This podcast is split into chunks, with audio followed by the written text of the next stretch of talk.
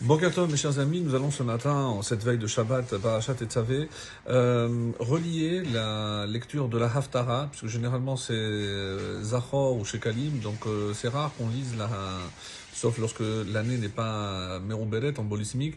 Donc c'est rare qu'on lise cette euh, très très belle Haftarah tirée du livre de Yecheskel au chapitre 43 qui nous fait la description du troisième Bet Hamikdash. Et dans on nous donne les mesures du troisième Bet Hamikdash, comment le Bet Hamikdash euh, va être construit, etc.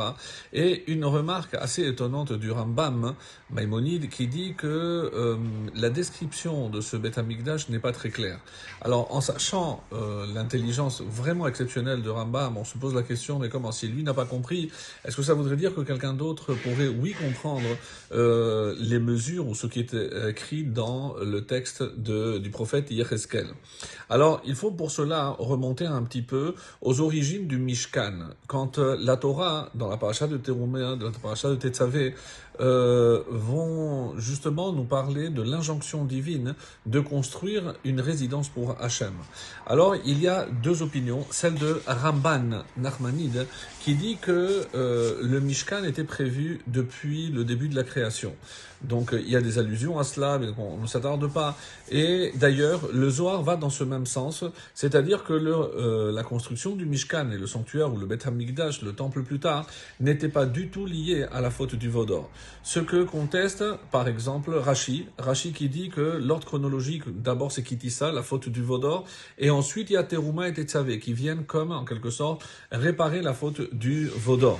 Et il y a aussi Rabbi euh, Ovadia Sforno, lui aussi, comme Rashi, disent euh, et affirment que normalement le Mishkan n'aurait pas dû euh, avoir lieu, que pour sentir la présence divine, c'était n'importe n'importe quel endroit et pas dans un endroit spécifique, le Mishkan ou plus tard le Beth Amikdash. Alors, d'après cette opinion de Rashi et de, de Sforno, il reste néanmoins une question extrêmement épineuse, laquelle?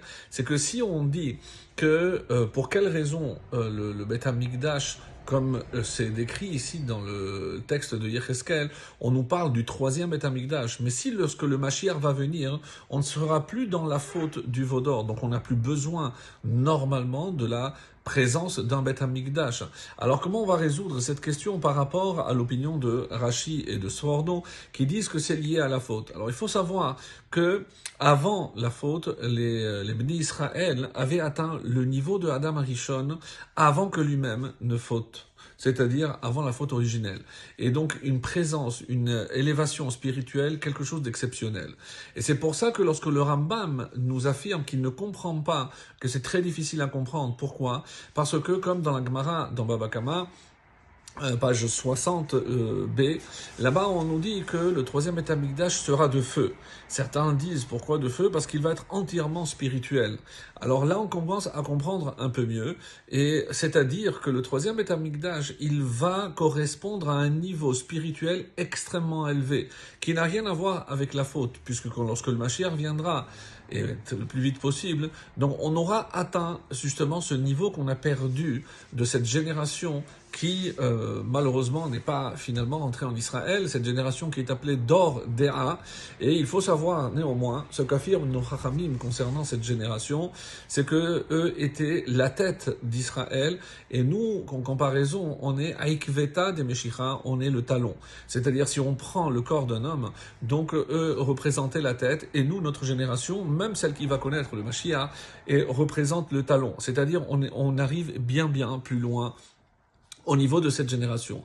À tel point qu'on nous dit que tous ceux qui sont morts dans le désert, hein, eh ben, ils n'ont pas subi ce qu'on appelle la putréfaction, puisque c'était considéré à leur niveau comme des tzadikim, et le corps est resté intact jusqu'à évidemment le, le retour et la résurrection jusqu'à Triatametim.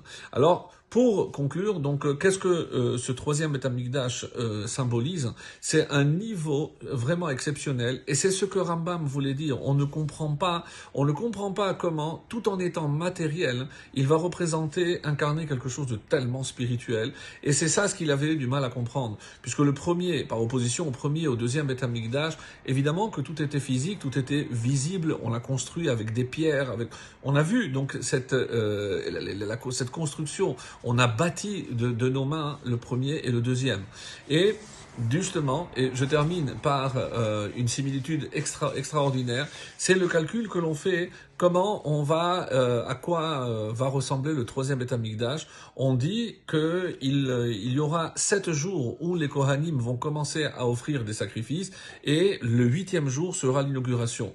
Donc si l'inauguration, on sait que c'était le premier Nissan du Beth Amikdash, donc on a commencé sept jours avant, le 23 Adar.